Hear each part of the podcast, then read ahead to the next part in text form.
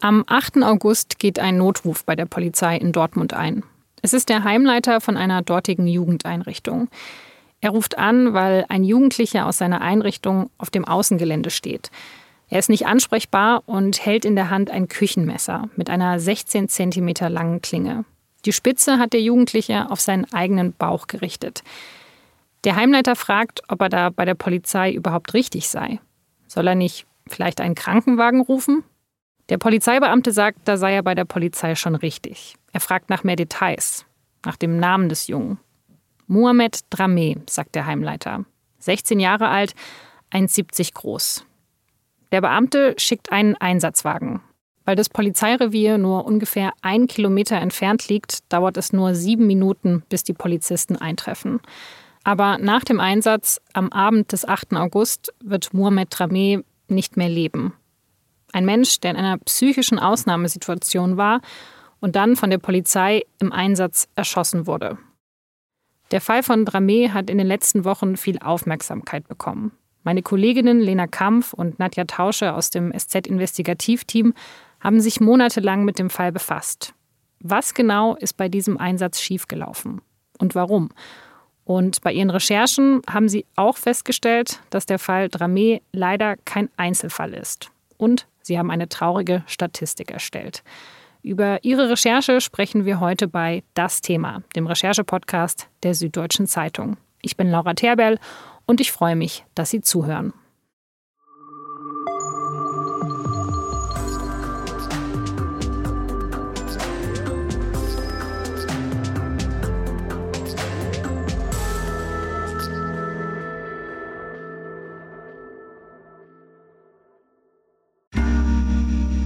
Werbung.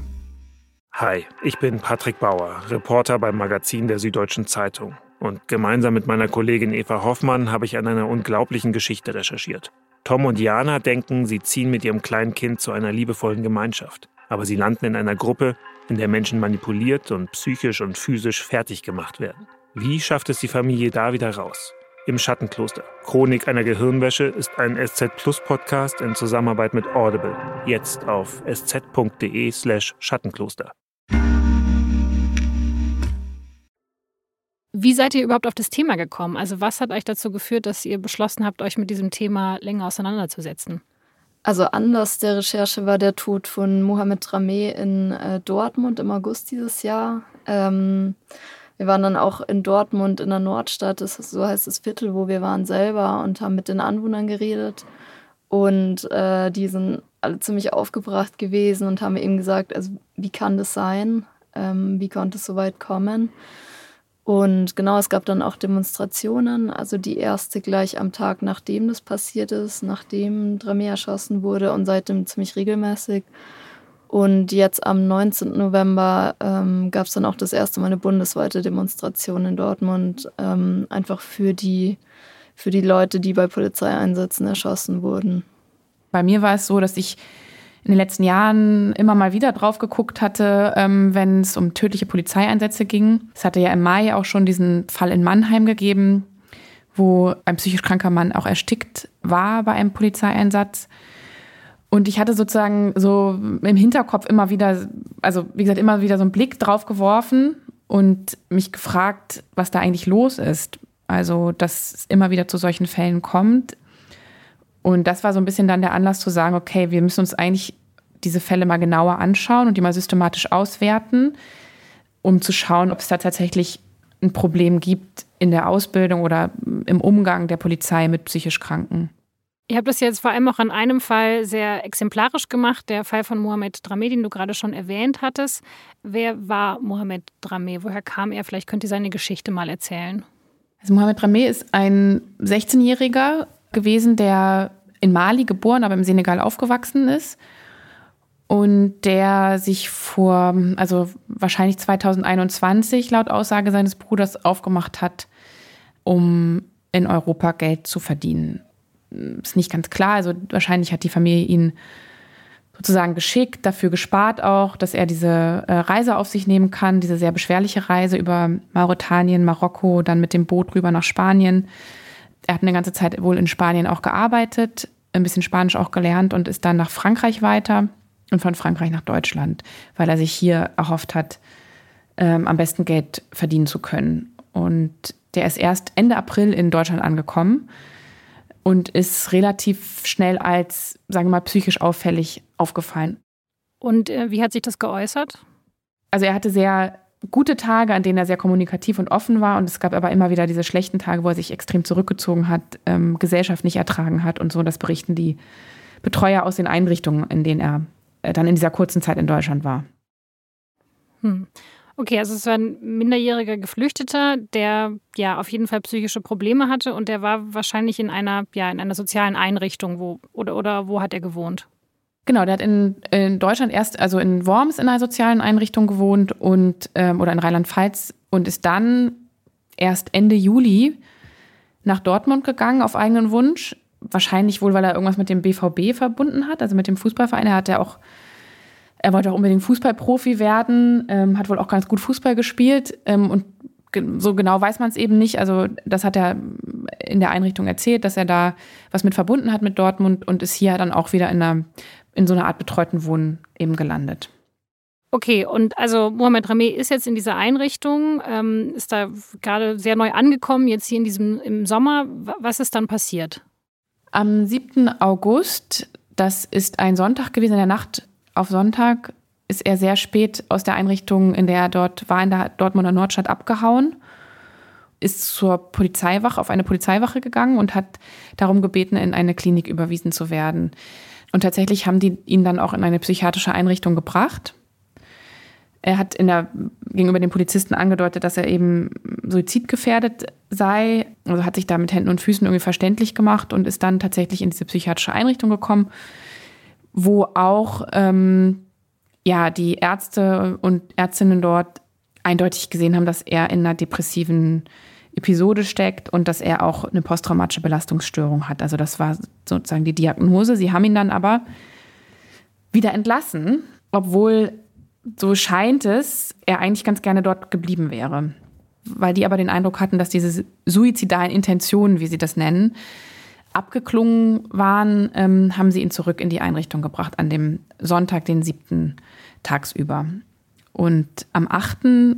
August, an dem Montag, hat sich seine Situation dann wieder verschlechtert.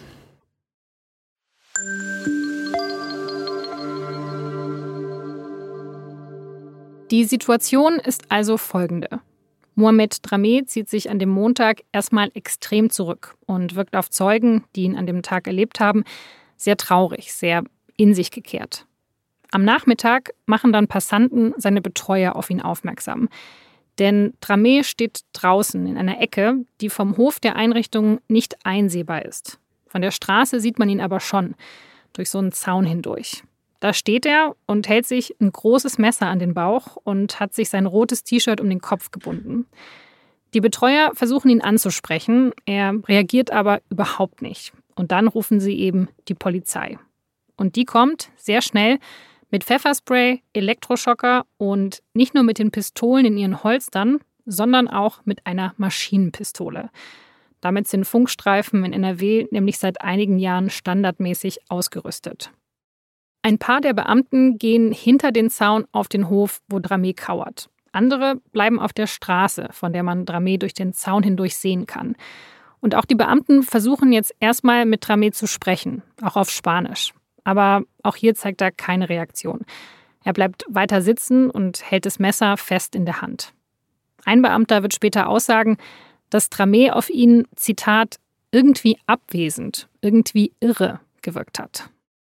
Wenige Minuten nach dieser ersten Kontaktaufnahme ordnet dann der Einsatzleiter an, Pfefferspray einzusetzen.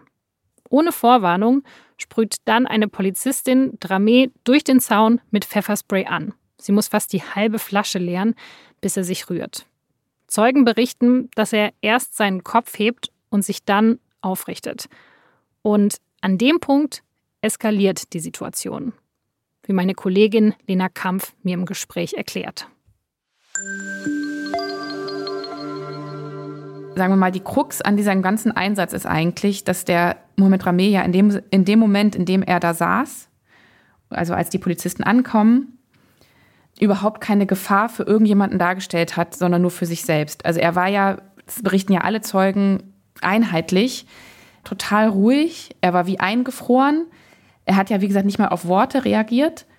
Wir waren natürlich nicht vor Ort. Wir können das nur bewerten anhand von Zeugenaussagen und, und der Rekonstruktion, die wir gemacht haben. Aber es gab sozusagen erstmal keinen Anlass, ihn aus dieser Position wegzubewegen. Er hat, macht jetzt in dem Moment keine Anstalten, sich dieses Messer irgendwie in den Bauch zu rammen, sondern er saß ja eine ganze Weile in der gleichen Haltung da. Und die Frage ist so ein bisschen, warum der Einsatz überhaupt so verlaufen ist, wie er verlaufen ist. Also warum überhaupt Pfefferspray eingesetzt werden musste. Denn mit dem Pfefferspray, das Pfefferspray weckt ihn quasi auf. Und Zeugen berichten, dass er dann den Kopf hebt und sich quasi in Bewegung setzt. Nur das Problem ist eben, die einzige Richtung, in die er sich bewegen konnte, war in Richtung der Polizisten. Die hatten ihn ja quasi so umstellt in so einem Halbkreis. Hinter ihm war die Kirchenmauer zu zwei Seiten und auf der anderen Seite war der Zaun. Das heißt, die einzige Richtung, in die er sich bewegen konnte, war in Richtung der Polizisten, die am Ende dieses kleinen Rasenstreifens quasi standen. Das war nur wenige Meter entfernt. Also dieser Pfefferspray-Einsatz bewirkt, er setzt sich in Bewegung, er hat das Messer noch in der Hand bewegt sich auf die Polizisten zu und in dem Moment setzt etwas ein, was auch aus Sicht der Polizisten natürlich verständlich ist auf eine Art. Da kommt einer mit einem Messer auf mich zu, also schieße ich. Und zwar erst mit Taser, da werden zwei Taser eingesetzt und die zeigen keine Wirkung. Man weiß es aber auch nicht so genau, welche Wirkung das hatte, weil jetzt setzt so eine Kaskade ein. Also Pfefferspray, dann wenige Sekunden später Taser und dann nochmal liegt zwischen Taser und den ersten Schüssen weniger als eine Sekunde. Das heißt, da war überhaupt gar keine Zeit, den Mohamed Rameh überhaupt zu warnen. Also eigentlich sind die auch verpflichtet, ähm, anzukündigen, wenn sie schießen, also auch mit Taser ähm, oder Pfefferspray. Das ist alles in dem Fall gar nicht passiert. Und dann, was passiert dann? Also man müsste doch jetzt meinen, okay, der Mann wurde angeschossen mit einem Maschinengewehr. Also jetzt sollte vielleicht schon mal jemand einen Krankenwagen rufen. Genau, sie rufen nach einem Krankenwagen. Die Polizisten fesseln ihn auf dem Rücken, mit die Hände auf dem Rücken und da gehen die Schilderungen so ein bisschen auseinander. Also er macht, er ist in dem Moment das erste Mal, gibt er Laute von sich. Also er wird sozusagen, es wird als so ein Wimmern beschrieben. Und einige der Polizisten werten das eben als Widerstandshandlung, also dass er sich quasi gegen die Fesselung wehrt. Er ist aber so massiv verletzt, dass einige Polizisten hinterher davon ausgehen oder auch einige Zeugen, dass das keine Widerstandshandlung war, sondern dass das tatsächlich sein Todeskampf war, weil er wird dann zwar noch in den ähm, Krankenwagen gebracht, Dort wehrt er sich auch massiv gegen die Behandlung. Also die haben wahnsinnig Probleme, ihn überhaupt äh, sozusagen zu beruhigen, um ihn richtig behandeln zu können. Aber der verstirbt am selben Abend noch. Ich glaube, das ist nicht mal eine Stunde zwischen Einsatz des, also zwischen den Schüssen und seinem Tod. Also der wird zwar noch in Schockraum gebracht in, in Dortmund ins Krankenhaus, aber dort können sie eigentlich nichts mehr für ihn tun. Du hast es jetzt schon an ein paar Stellen angesprochen, aber nochmal, was die Polizei getan hat. Welche Punkte davon könnt ihr nachvollziehen und bei welchen sagt ihr, rückblickend hat die Polizei da wirklich einen Fehler gemacht? Also wir sind ja nur Journalistinnen und waren nie selber in so einer Situation. Wir sind keine, also wir können das natürlich alles nur von außen betrachten, das muss man, glaube ich, dazu sagen. Also das ist sozusagen, wir wollen uns da jetzt nicht als Richterinnen und Richter aufschwingen, um das mal ganz platt zu sagen. Aber das, was wir sehen, nach dem, was Zeugen ausgesagt haben und was auch, ja, was wir rekonstruieren konnten, ist tatsächlich die Situation erstmal so, Mohamed Rameh ist in dem Moment, als die Polizisten ankommen, keine Gefahr für Dritte.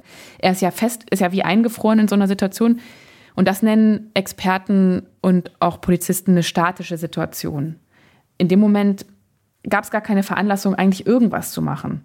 Denn er, ja, vielleicht wäre er noch lange Zeit eingefroren gewesen. Wer weiß nicht, was man dann gemacht hätte. Man hätte die Situation auch sozusagen einfach weiter eingefroren lassen können. Aus heutiger Sicht war es auf jeden Fall ein Fehler, in dem Moment die Situation so zuzuspitzen, dass es überhaupt zu einem Schusswaffeneinsatz kommen musste. Und was glaubt ihr, woran liegt es, dass es dann eben zu diesem Schusswaffeneinsatz kam? Also das Problem ist, dass die Polizistinnen und Polizisten eben so handeln, wie sie es auch mit psychisch gesunden äh, Menschen machen würden. Also sie versuchen die Situation schnell quasi zu beheben, schnell aufzulösen, was ja auch in dem Fall Sinn macht, weil es ja potenziell gefährlich ist, wenn jemand da mit Messer äh, vor ihnen steht, vielleicht sogar auf sie zugeht. Mm, das Problem ist aber, dass die quasi genau das Gegenteil machen von dem, was die Menschen, die psychisch krank sind oder in dem psychischen Ausnahmezustand sind, in dem Moment brauchen, nämlich dass jemand ruhig auf sie zugeht, dass jemand das Ganze deeskaliert. Wir haben zum Beispiel mit einem Psychiater geredet und diese Leute haben so einen immensen emotionalen Druck im Inneren, haben auch so verschiedene, also so widerstreitende Gefühle in sich und bräuchten es, dass jemand eben ruhig auf sie zugeht, dass nur ein Mensch auf sie zugeht, nicht viele und dass die nicht schreien, Messer weg äh, oder wir schießen, sondern eben versucht mit ihnen zu sprechen. Und dadurch, dass äh, das nicht passiert, dass die Polizisten dann eben teilweise so handeln, dass sie die Situation Hauptsache schnell auflösen wollen, eskaliert es erst dadurch in manchen Fällen. Weil die Polizei natürlich davon ausgeht, okay, von dieser Person geht eine Gefahr aus und die muss so schnell wie möglich gebannt werden. Genau, ja. Also die Polizisten zu Recht denken, sie müssen die Situation schnell auflösen, weil es eine Gefahr für sie selber und für Dritte sein kann. Die Menschen aber werden dadurch quasi verleitet zu handeln, dadurch, dass man sie noch weiter provoziert oder dass man eben noch weiter diesen Druck aufbaut, äh, wollen die quasi aus dieser Situation entfliehen. Äh, so oder so ähnlich hat es eben der Psychiater erklärt und lassen sich dann zu einer Aktion verleiten. Und diese Aktion kann sein, dass sie anfangen, sich zu bewegen und dadurch eben auf die Polizisten zugehen. Und dadurch wiederum, ja, ist es halt für die Polizisten eine gefährliche Situation, die sie irgendwie äh, beheben müssen. Okay, aber was müsste denn die Polizei dann stattdessen machen? Also sollte sie einfach gar nichts tun oder, oder wie ist das? Was eigentlich alle Experten gesagt haben, ist, dass es um den Moment geht, bevor diese Person äh, handelt, zum Beispiel auf die Polizisten zugeht. Und dass man da eben grundsätzlich anders rangehen muss. Also dass man sagt, äh, man spricht mit der Person, man lenkt die ab. Äh, man fragt irgendwie, also was früher zum Beispiel dieses war, wollen Sie eine Zigarette haben? Also einfach ein Zeichen von Entspannung äh, senden könnte eben sein, was ist denn los? Warum geht es Ihnen dann so schlecht? Oder wollen Sie was trinken? Einfach diese Person abzulenken und einfach der zumindest die Chance geben, dass sie sich entspannt, schon bevor es eben zu diesem Moment kommt, okay, Person geht auf Polizisten zu mit einem Messer, das ist gefährlich, wir müssen irgendwie handeln. Einfach davor eben zu sagen, wie können wir, wie können wir diese Situation beheben, auch eben mit Zeit. Was auch alle gesagt haben, ist, es ist wichtig, einfach Zeit zu gewinnen. Weil in dieser Zeit kann man zum Beispiel Verstärkung rufen. Man kann irgendwie das SEK rufen, die dann ganz anders ausgerüstet sind. Oder man kann ähm, geschultes Fachpersonal dazu rufen, wie den sozialpsychiatrischen Dienst. Oder äh, man kann eben auch eventuell darauf hoffen, dass sich dieser Mensch auch wieder beruhigt. Also was der Psychiater gesagt hat, ist, dass so, so Zustände maximaler Erregung, hat das genannt, dass die eben nicht mehrere Stunden andauern im Normalfall. Und dann wiederum, wenn man Zeit gewinnt, könnte sich das auch so ähm, ja quasi auflösen. Okay, das heißt, eigentlich müsste man in solchen Situationen, wenn es eben um, ja, also wenn, wenn es um eine Person geht, die psychische Probleme hat, müsste man auf Zeit spielen, möglichst deeskalieren und eben, und die Polizei macht aber eigentlich, oder ist, ja, macht so ein bisschen das Gegenteil. Ich meine, die Polizei macht das ja nicht absichtlich falsch, oder? Also sind die einfach nicht richtig ausgebildet oder woran liegt das, dass sie da so anders vorgehen? Ich glaube, eine, sozusagen eine Erkenntnis aus unserer Recherche ist, dass, dass es tatsächlich so ein Einsatzmuster gibt, dass die einfach trainiert haben. Und natürlich stehen die unter einem wahnsinnigen Druck. Und das Muster spielen sie so ein bisschen ab. Also schnell reagieren, dominant auftreten, massiv auftreten, die Situation aus ihrer Sicht unter Kontrolle äh, zu bringen. Und dieses Programm bewährt sich in vielen, vielen Situationen. Ich meine, wir reden ja jetzt über Einsätze, die schiefgelaufen sind. Die, der Großteil der Einsätze läuft gut, von denen hören wir nie was. Da machen die einfach ihren Job. Aber es sind eben diese Situationen, die abweichen von der Norm, also wo Menschen auch in ihrem Verhalten abweichen von der sogenannten Norm. Und da funktioniert eben dieses Programm überhaupt nicht. Und wenn wir jetzt nochmal auf Mohammed zurückkommen, ist eben, sind die Polizisten in dem Moment reingegangen, massiv aufgetreten, haben keine Geduld gehabt, haben es eskaliert und sie haben selber quasi, ich glaube, so deutlich muss man es im Fall Mohamed Rameh sagen, die Gefahr geschaffen, die sie dann beseitigt haben. Okay, also was ich jetzt verstanden habe, ist, die Polizei will ja schon auf jeden Fall die Situation so schnell wie möglich auflösen. Und irgendwie ist das ja auch nachvollziehbar, obwohl es ja wirklich bei diesen Situationen genau das Falsche ist. Gibt es dann nicht eine möglich, also eine andere Möglichkeit, die Situation so schnell wie möglich aufzulösen, dann als mit einem ja, Maschinengewehr? Also gibt es nicht, also man hat doch Taser, kann die Polizei dann nicht was anderes einsetzen als eben diese Waffe, die ja doch so ein großes Risiko für das Leben des Betroffenen darstellt? Also das mit den Tasern ist schon immer wieder im Gespräch, weil man sich auf den ersten Blick denkt, es ist besser, dann Leute dazu zu bewegen, dass sie unfähig sind, sich zu bewegen, aber man sie eben nicht erschießen muss. Aber das ist relativ umstritten, weil Taser nicht als deeskalierendes Mittel gelten, sondern nur als weniger eskalierend, weil es immer noch quasi die Menschen, die in dem psychischen Ausnahmezustand sind, in dem Moment triggert oder nicht dazu beiträgt, dass die sich beruhigen können, sondern die eher quasi ja noch weiter in ihrer in ihrem emotionalen Ausnahmezustand gefangen sind dadurch. Man muss sich das auch so vorstellen, also gerade Leute, die unter Schizophrenie oder ähm, Verfolgungswahn oder, ähm, oder Angstzuständen leiden, fühlen sich ja ohnehin schon in eine Ecke gedrängt, bedroht von den Polizisten, von dem massiven, dominanten Auftreten der Polizisten. Die werden ja sozusagen immer weiter befördert in diesem, in diesem Wahn, den sie haben. Wenn sie dann auch noch mit Pfefferspray eingesprüht werden, also haben sie ja auch eine, also quasi einen Anlass dafür, sich bedroht ähm, zu fühlen. Davon abgesehen ist der Taser auch kann auch ähm, sehr gefährlich sein. Gerade bei herzkranken Menschen ähm, kann es durchaus auch zum Tod führen. Gibt es immer wieder Fälle. Interessanterweise werden halt so ganz andere Sachen diskutiert, auch in der Szene, sozusagen dieser ähm, der Polizeiszene. Ähm, also da werden zum Beispiel so, also es wird werden auch Netze getestet, also so Art Fangnetze, ja, ähm, die du dann quasi über äh, Leute wirfst, die ähm, in so einer Situation sind. Dann gibt es so eine Art so, so Dreizack, so, so Einsatz, so, so Stangen, also ohne Spitzen, mit denen die dann quasi kampfunfähig gemacht werden. Ähm, das sind alles so, so Sachen, die diskutiert werden. Also da machen sich schon Leute auch Gedanken, nur es gibt irgendwie bisher noch nicht so richtig gute Alternativen, die wirklich sozusagen praktikabel sind. Aber der Einsatz von Schusswaffen, also dass die wirklich immer nur so als Ultima Ratio eingesetzt wird, das ist ja schon sehr stark geregelt, oder?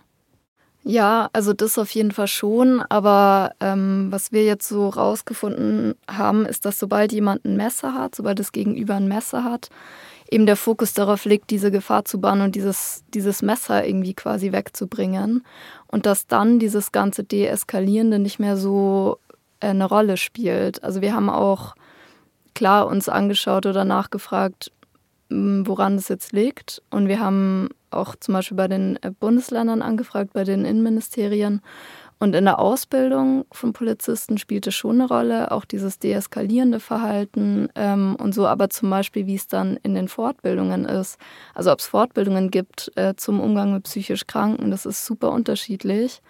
Äh, also das variiert total stark von Bundesland zu Bundesland. Ähm, teilweise gibt es ähm, also ist der Umgang mit psychisch Kranken ähm, ein Teil vom Einsatztraining und dieses Einsatztraining ist verpflichtend. Ähm, teilweise gibt es freiwillige Fortbildungen für diesen richtigen Umgang und teilweise gibt es überhaupt keine speziellen Fortbildungen zu dem Thema. Das wird quasi schon behandelt, aber im Rahmen von anderen Themen. Also das ist äh, von Bundesland zu Bundesland total unterschiedlich. Also so ein bisschen Glückssache, ob die Polizisten damit Erfahrung haben und ob sie diese, ja, ob sie das, was ihr jetzt gerade geschildert habt, ob sie das wissen. Genau, und ob sie dann auch das abrufen können. Also wir verlangen sehr, sehr viel von deutschen Polizisten. Die müssen in sehr vielen Situationen unter extremem Druck handeln und, und schnelle Entscheidungen treffen. Aber sozusagen so, so den Reflex zu haben, ist das, was ich immer mache, jetzt gerade angebracht oder kann ich es heute mal anders machen? Das muss eben stärker verankert werden und das hilft. Da, da, das geht nur, wenn man eben auch gewisse ähm, Grundmuster von psychischen Erkrankungen oder psychischen Ausnahmesituationen erkennt. Also keiner verlangt von den Polizisten da vor Ort jetzt da sofort eine Diagnose zu machen, sondern einfach nur den Reflex zu haben, vielleicht hole ich mir jetzt Hilfe. Hm. Vor allem im Fall von Mohamed Brahmi muss man ja sagen, also dass es da um eine psychische Ausnahmesituation ging, das war ja bekannt. Also er war ja gerade erst in der Klinik, der Betreuer hat angerufen, hat das geschildert. Also dass die Polizei das nicht umreißen konnte in dem Fall, das, das kann man ja jetzt nicht sagen. Genau, und was noch dazu kommt, also es gibt den sozialpsychiatrischen Dienst, der wird zu solchen Einsätzen teilweise dazugerufen. Da gibt es keine festen Regeln. Also wann äh, eine Polizeistelle diesen Dienst dazu ruft, äh, dazu und wann nicht. Das ist quasi Ermessenssache. Aber es ist auf jeden Fall so, dass der zu schlecht ausgestattet ist, wenn man jetzt sagt, der soll in jedem Fall dazugerufen werden. Das geht nicht. Also die sind, äh, die haben die Aufgabe mitzukommen zu Polizeieinsätzen, aber das ist nur eine Aufgabe von ganz vielen. Die sind zum Beispiel auch dabei, wenn Leute in die Psychiatrie überwiesen werden oder so, das ist auch deren Aufgabe. und die sind viel zu schlecht ausgestattet, um zum Beispiel auch außerhalb der Regelarbeitszeit da irgendwie mitzukommen. Also wenn man sagt, man schickt da Fachpersonal dazu und die Polizisten sollen nur quasi Zeit gewinnen, bis die kommen, dann muss man diesen Dienst auch besser ausstatten oder irgendwie eine andere Alternative finden, wie man da geschultes Fachpersonal eben dazu bekommt. Von wie vielen Fällen reden wir denn jetzt? Also ist jetzt der Fall von Mohamed Drameh einfach nur ein sehr, sehr krasser Einzelfall oder passiert sowas häufiger? Also es gibt keine offiziellen Zahlen dazu, ähm, wie viele Menschen im psychischen Ausnahmezustand oder die eben psychisch krank sind, jedes Jahr von der Polizei erschossen werden. Wir haben eben selber so eine Statistik erstellt, haben uns orientiert an, an Presseberichten, an Polizeimeldungen und an der Statistik von CILIP. Äh, das ist das Institut für Bürgerrechte und öffentliche Sicherheit die eben festhalten, wer von der Polizei erschossen wird und ob es Anhaltspunkte gibt für einen psychischen Ausnahmezustand. Und genau, also was wir eben festgestellt haben, ist, dass ungefähr die Hälfte von den Menschen, die erschossen wurde, äh, wurden seit 2010 ähm, in einem psychischen Ausnahmezustand war oder psychisch krank. Es gibt Experten, die noch von deutlich höheren Zahlen ausgehen, also bis zu 75 Prozent. Okay, aber ähm, über wie viele Leute sprechen wir da? Also was ist das in absoluten Zahlen? Also nach unserer Auswertung sind seit 2010 133 Menschen erschossen worden bei ähm, Polizeieinsätzen. Davon waren mindestens 63 psychisch krank oder in einer psychischen Ausnahmesituation. Und dazu kommen nochmal mindestens sieben Leute, die ähm, betrunken waren oder auf Drogen in dem Moment, wo sie mit der Polizei zusammen, äh, also wo sie und die Polizei quasi aufeinander getroffen sind. Das heißt, insgesamt ist ungefähr die Hälfte nicht voll zurechnungsfähig gewesen. Man hat jetzt natürlich keine Zahlen, wie viele Polizeieinsätze es insgesamt gibt und wie viel da, also wie oft quasi ein Polizeieinsatz mit einer, mit einer Person, die in einer psychischen Ausnahmesituation ist, stattfindet. Aber ich gehe mal davon aus, dass es nicht 50 Prozent ist. Also das heißt, dass ich natürlich, wenn ich, also wenn ich in einer psychischen Ausnahmesituation bin und es gibt einen Polizeieinsatz, dass das Risiko für mich, dass ich da nicht herauskomme, schon deutlich erhöht ist. Absolut. Also es gibt Situationen, wo auch die Polizei keine andere Chance hat, als zu schießen. Also wenn Dritte, ähm, Dritte gefährdet sind. Es gibt, wir haben solche Fälle auch gesehen ähm, in der Auswertung, wo jemand zu Hause seine Ehefrau bedroht hat oder eine Axt oder sowas dabei hatte und Dritte gefährdet waren. Wir reden nicht über diese Fälle, wo wo wirklich sozusagen eine akute Gefahr ist und wo dann auch die Ultima, Ultima Ratio, nämlich zu schießen, absolut angebracht ist. Sondern wir reden so über so Fälle wie eben von Mohamed Rameh. Da gibt es noch andere Fälle, die in so einer ähnlichen Konstellation waren, zum Beispiel den Fall von Maria B. in Berlin, die auch offensichtlich und auch bekanntermaßen psychisch krank war. Das lag der Polizei auch vor, die Informationen, als sie dort einen Einsatz gemacht haben, weil sie ihren Mitbewohner mit einem Messer bedroht hatte. Aber so wie es dargestellt wird, ist es so gewesen, dass der Mitbewohner längst nicht mehr in Gefahr war, sondern tatsächlich schon aus der Wohnung raus war und sie dann, die Polizisten dann, also die Maria B. hatte sich zurückgezogen mit ihrem Messer in ihr Zimmer. Es gibt eigentlich keine Veranlassung, die Person ist keine Gefahr mehr für Dritte und trotzdem wollen die Polizisten diese Situation lösen, weil sie dazugerufen worden sind. Oder ein ganz ähnlicher Fall auch in Berlin, schon ein paar Jahre her. Da stand ein, ein Mann mit Messer im Neptunbrunnen auf dem Alexanderplatz, also so ein quasi mit Wasser gefülltes Becken, und stand dort nackt mit Messer in der Hand, offensichtlich in einer absoluten Ausnahmesituation psychisch. Polizisten wurden gerufen und er, also ähnlich auch wie bei Mohamed Rameh, keine Reaktion auf Ansprache. Er ließ das Messer nicht fallen.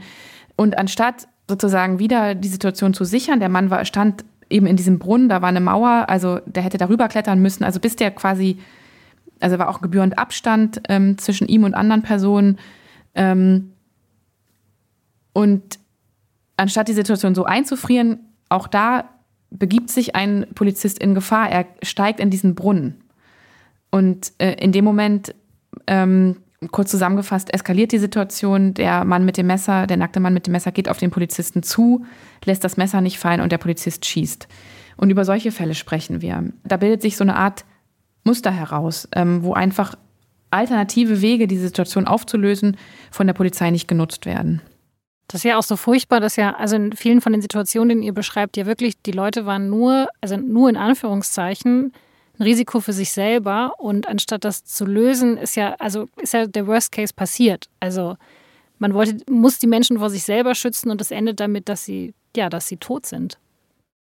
Ja, und das Schlimme ist, dass es eigentlich dann nur Verlierer gibt. Also für die Polizisten ist es ja selber furchtbar, wenn jemanden erschießen müssen oder wenn sie eben in dieser Situation vielleicht überfordert sind. Für die, für die Menschen, die sowieso schon psychisch angeschlagen sind, Hilfe brauchen, ist es natürlich auch super furchtbar für die Angehörigen. Also so wie es jetzt ist, ist es einfach so, dass alle, ja, dass alle irgendwie leiden oder dass alle ein Problem haben. Gibt es noch einen Fall den, oder ein Beispiel, das, äh, Nadja, den, das, was dich besonders mitgenommen hat oder was, äh, ja, wo du jetzt besonders dran denkst? Einen Fall, den du noch schildern möchtest? Also wir haben zum Beispiel auch ähm, mit den Eltern von einem jungen Mann geredet, der in Amsterdam erschossen wurde.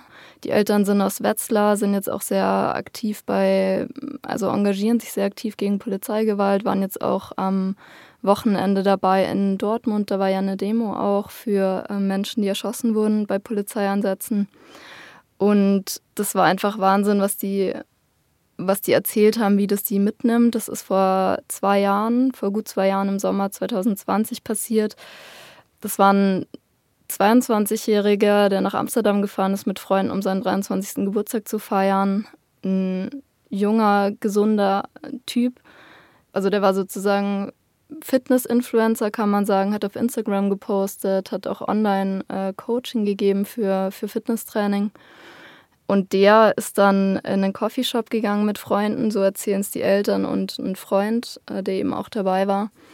Und ist ab da quasi komisch geworden, hat sich distanziert von seinen Freunden und die Eltern gehen jetzt heute davon aus, dass der wahrscheinlich eine Psychose entwickelt hat äh, nach dem er eben in diesem Coffeeshop war und äh, quasi Cannabis konsumiert hat. Und ja, das ist einfach, das ist einfach Wahnsinn, wie, wie sich das dann auch entwickelt hat. Die Mutter ist dann, also nachdem der zweieinhalb Tage weg war, ist nicht mehr wirklich erreichbar gewesen, war manchmal erreichbar, dann wieder nicht. Ähm, irgendwann ist die Mutter selber von Wetzlar hingefahren, hat bei der Suche geholfen.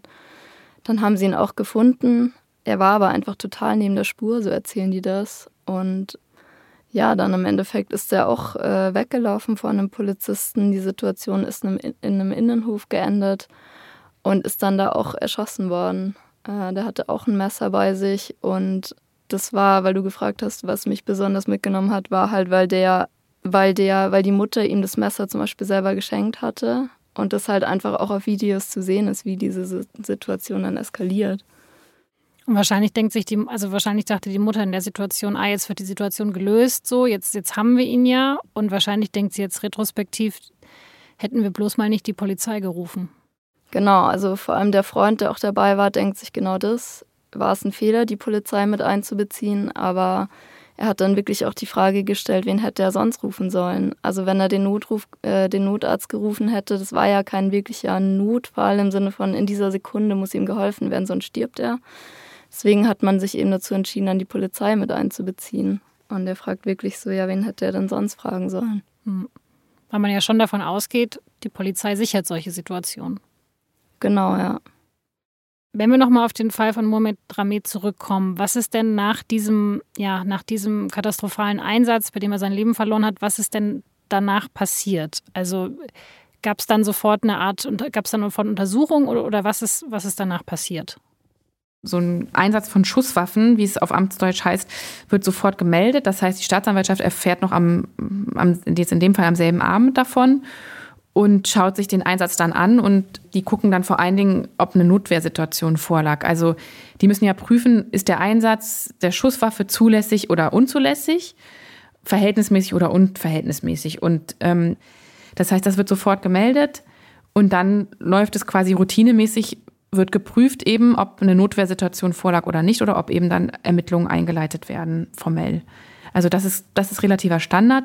Nur meistens endet es eben damit, ähm, dass so eine Notwehrsituation von der Staatsanwaltschaft bejaht wird und es dann nicht mal zu einer Hauptverhandlung kommt. Also die äh, Polizisten nicht angeklagt werden und eben auch nicht vor Gericht erscheinen müssen. Das heißt, es ist für die Öffentlichkeit sehr schwer nachzuprüfen, was glaubt ihr denn? Also dieser Fall hat jetzt ja wirklich auch größere Wellen geschlagen, ist jetzt auch bekannter, es gibt diese Demonstrationen. Ähm, sieht es jetzt danach aus, dass sich jetzt auch was ändern könnte? Also dass so solche Fälle vielleicht irgendwann nicht mehr vorkommen oder seltener vorkommen? Also die Experten, mit denen wir geredet haben, die haben gesagt, sie waren seit Jahren. Das ist jetzt nicht so, als wäre das gerade erst irgendwie den Leuten bewusst geworden, dass es da ein Problem gibt. Die sind auch teilweise relativ, ja, man muss fast schon sagen, resigniert, weil sie sagen, warum ändert sich nicht endlich was? Zum Beispiel aber ein Experte hat gesagt, seit dem Vorfall am Neptunbrunnen, den Lena ja vorher äh, beschrieben hat, seitdem ändert sich so ein bisschen was oder es wird so ein bisschen das Bewusstsein größer, dass man was ändern muss, dass da irgendwas schief läuft. Ähm, warum jetzt genau der Fall in Dortmund so viel Aufmerksamkeit erregt hat, ähm, ist schwierig zu sagen. Das fragen sich zum Beispiel auch die Eltern von dem Sammy Baker, der in Amsterdam erschossen wurde. Warum genau der Fall und nicht andere? Aber andererseits, wenn es dafür sorgt, dass sich was ändert oder dass das Bewusstsein wächst, dann kann es ja nur von Vorteil sein. Wir haben ja alle Bundesländer befragt und da war ja relativ klar, die, die Linie der Innenministerien der Länder war, dass sie eigentlich kein Problem sehen. Das konnte man so zwischen den Zeilen ähm, rauslesen. Also kein Problem in der Aus- und Fortbildung. Das ist die offizielle Antwort. Wenn man aber mit hochrangigen Polizisten spricht, so mal im Hintergrund, dann kriegt man zwischen den Zeilen durchaus schon, dass es da ein Bewusstsein gibt, dass es da ein Problem gibt. Also die sagen, okay, wir müssen dann vielleicht in der Ausbildung nochmal, ähm, in der Aus- und Fortbildung nochmal nachbessern. Wir müssen solche Fortbildungen regelmäßig machen. Wir müssen da in Austausch gehen, eben mit Psychiatern und Psychologen, um eben solche Alternativen auch zu trainieren. Also ja, aber das ist halt, wie es immer ist in Behörden. Das wird dann irgendwann angeregt, dann muss das irgendwie einen formellen Weg gehen. Wie gesagt, das, das wissen wir auch nur aus informellen Gesprächen. Ähm, aber es kann sein, dass da in der Zukunft ähm, sich tatsächlich ein bisschen was bewegt. Also wir können das nur hoffen. Ich meine, das stimmt ja. Also wenn die offizielle Antwort jetzt wäre, ja, da müssen wir was nachbessern, das ist natürlich auch eine Art Schuldeingeständnis, dass sie das dann vielleicht auf diesem offiziellen Presseanfrageweg nicht machen wollen, kann ich dann sogar fast nachvollziehen. Ja, also das ist natürlich immer so ein, so ein zweischneidiges Schwert. Also es ist ja, also es gibt so einen Reflex der veran politisch Verantwortlichen, der Polizeigewerkschaften, der Innenminister, ähm, aber auch der, der LKA-Leiter, äh, sich so nach außen auf jeden Fall vor seine Beamten zu stellen oder vor ihre Beamten zu stellen. Ich kann das menschlich nachvollziehen. Das ist, ähm, Polizisten stehen unter einem extremen Druck, teilweise unter Einsatz ihres Lebens. Dass da sozusagen nach außen denen der Rücken gestärkt werden soll, ähm, kann ich irgendwie nachvollziehen, aber es ist natürlich ein Problem, weil damit nach innen natürlich signalisiert wird, macht euch keine Sorgen, ihr macht einfach weiter wie gehabt und ihr macht alles richtig. Ich würde mir da schon sozusagen eine größere Dialogbereitschaft wünschen, anstatt diesem, diesem Reflex, sich gegen jegliche Kritik zu wehren. Jetzt, wo wir sprechen, ist eure Recherche ja schon erschienen. Gab es denn bisher Rückmeldungen darauf? Haben sich weitere Leute bei euch gemeldet? Wie war bisher so die, war bisher so die Resonanz auf eure Recherche? Ja, also es ist natürlich total erwartbar. Ich meine, das habe das hab ich ja geschildert. Ähm, wenn man, und das ist auch meine Erfahrung, ich schreibe ja nicht das erste Mal kritisch über Polizeieinsätze, ist es einfach, natürlich kommt eine Reaktion von Polizeibeamten selbst, von Gewerkschaftlern, von bestimmten Politikern, dass es alles unerhört sei, dass es dass wir unausgewogen berichtet hätten, dass ähm, wir uns nicht die Mühe gemacht hätten, mal die äh, Seite der Polizei in Erfahrung zu bringen. Und ich muss sagen, in diesem Fall kann ich diesen Vorwurf nicht wirklich nachvollziehen, weil wir haben jetzt fast drei Monate recherchiert in der Sache und wir haben sehr intensiv uns darum bemüht, die Perspektive der Polizei zu verstehen. Wir haben an einem Einsatztraining teilgenommen, also wo eben Schusswaffeneinsätze trainiert wurden und auch eben oder beziehungsweise trainiert wurde, die Schusswaffe nicht, zu, nicht einzusetzen. Also genau solche Situationen mit Polizeischülern trainiert wurden ähm, in Bayern. Das haben wir uns angeschaut. Wir haben sehr intensiv mit Experten geredet, die teilweise oder größtenteils sogar ehemalige Polizeibeamte waren und das eben auch aus der Praxis kennen und haben eben versucht zu verstehen, warum so gehandelt wird und nicht einfach eine pauschale Kritik zu äußern, sondern haben eben sehr viel Mühe ähm, darauf verwendet, uns in diese Situation jetzt nicht reinzuversetzen, das können wir nicht, das wäre anmaßend, aber zu verstehen, also den Ablauf aus Sicht der Polizeibeamten, die vor Ort sind, eben nachvollziehen, nachzuvollziehen. Ja, wir haben aber auch positive Rückmeldungen bekommen. Also uns haben Leute geschrieben, die sich bedankt haben für die, für die gründliche Recherche. Und ähm, das war ja auch unser Ziel, eben nicht sozusagen die Polizei pauschal zu kritisieren, sondern zu sagen, wie muss man die vielleicht auch schützen, weil die ja eben, wie gesagt, auch selber äh, leiden und selber als Verlierer gelten können, so wie alle anderen Beteiligten, wenn es so weitergeht wie bisher.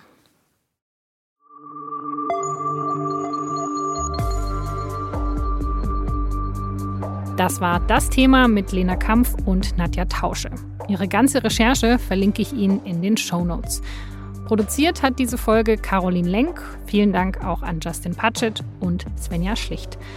Alle Infos zu diesem und zu allen anderen SZ-Podcasts finden Sie auf sz.de-podcast. Da finden Sie auch alle Links zu unseren größeren Podcast-Serien und Dokus, die Sie mit SZ Plus hören können. Vielen Dank fürs Zuhören und bis zum nächsten Mal.